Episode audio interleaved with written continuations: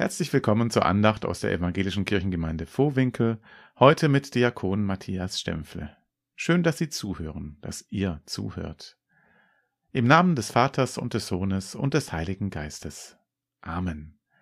Ich möchte mit euch über den Wochenspruch für den zehnten Sonntag nach Trinitatis nachdenken, Psalm 33, Vers 12.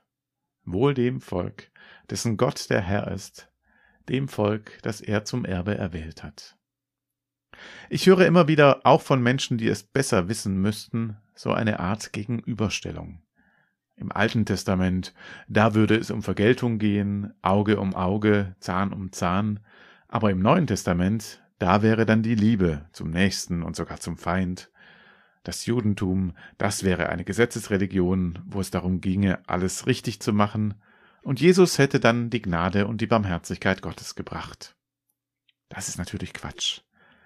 Wenn man im Zusammenhang liest, dann merkt man, dass Auge um Auge nicht heißt, das musst du dem anderen antun, sondern viel eher, die Rache oder die Strafe darf auf gar keinen Fall schlimmer sein als die Tat. Es darf keine Eskalation der Gewalt geben. Und eigentlich geht es eher um Entschädigung und Ausgleichszahlungen. Und wer sich jemals mit dem Psalmen im Alten Testament beschäftigt hat und mit dem Vertrauen, in dem sie alle Regungen des Herzens vor Gott bringen, auch die unerwünschten, die wir uns selber gar nicht eingestehen, der kann nur den Kopf schütteln, wenn der jüdische Glaube mit einer Gesetzesreligion gleichgesetzt wird. Wir haben ja zu einem großen Teil dieselbe Bibel. Und dieser Teil war die Bibel von Jesus und von den ersten Christen. Jesus war Jude und wollte nichts anderes sein.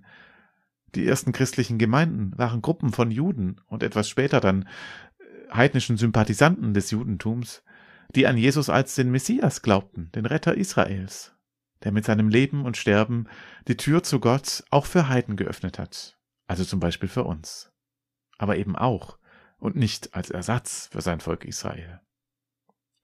Der Apostel Paulus verwendet im Römerbrief dafür ein Bild aus dem Obstbau. Eingepfropft sind wir in eine fremde Wurzel, wo wir nicht von Natur aus dazugehören, und er sagt dann, nicht du trägst die Wurzel, sondern die Wurzel trägt dich.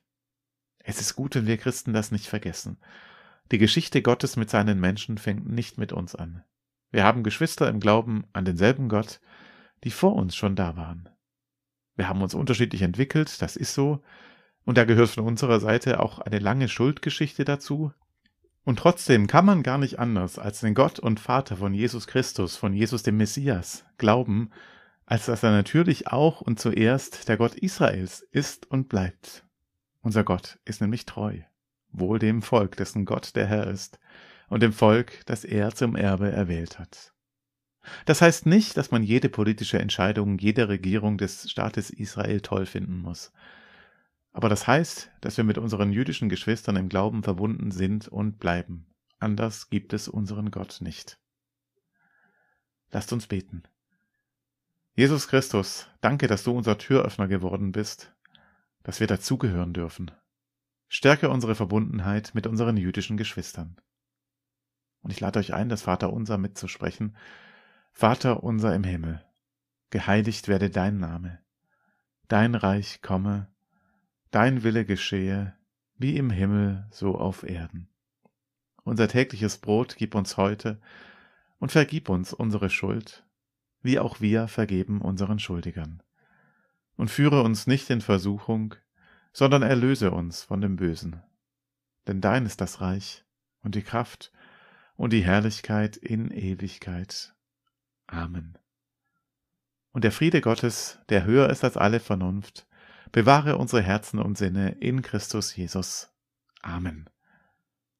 Und damit verabschiede ich mich für heute. Bleibt behütet. Auf Wiederhören. Tschüss.